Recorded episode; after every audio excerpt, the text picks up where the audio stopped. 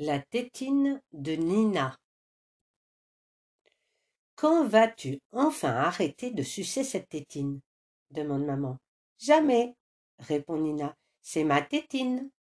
Mais quand tu seras grande, il faudra bien t'en débarrasser. Nina met sa tétine dans sa bouche.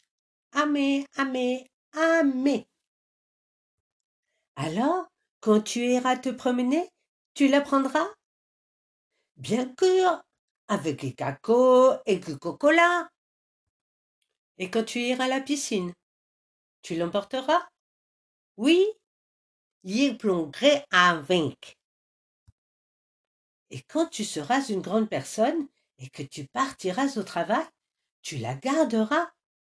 Oui, d'abord, y aurait couillot ma kéking. Mais quand tu te marieras, tu n'auras quand même pas ta tétine. Qui est Yoli avec une belle robe?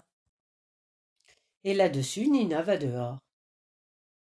Soudain, un loup sort du bois. Un loup affreux, furieux et affamé. Ah ah ah, ah petite fille, je vais te manger. Oh s'écrie Nina et que moi tranquille. Quoi? Fait le loup qui n'a rien compris. Nina répète.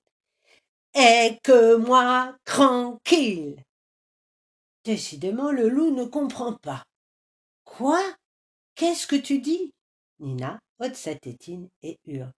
T'es pas beau, t'es pas gentil, tu sens mauvais. Laisse-moi tranquille. Le son du loup ne fait qu'un tour.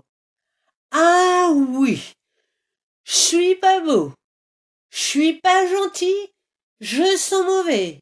Tu vas voir ce que tu vas voir, petite fille. Ah Époque. Tiens, sus, ça te calmera. Finalement, le loup n'a plus trop envie de manger Nina. Le loup affreux, affamé et furieux, est devenu un loup tout doux, tout mou, gros doudou. Avec un petit sourire, il disparaît dans le bois. Plus jamais il ne reviendra. Nina rentre à la maison.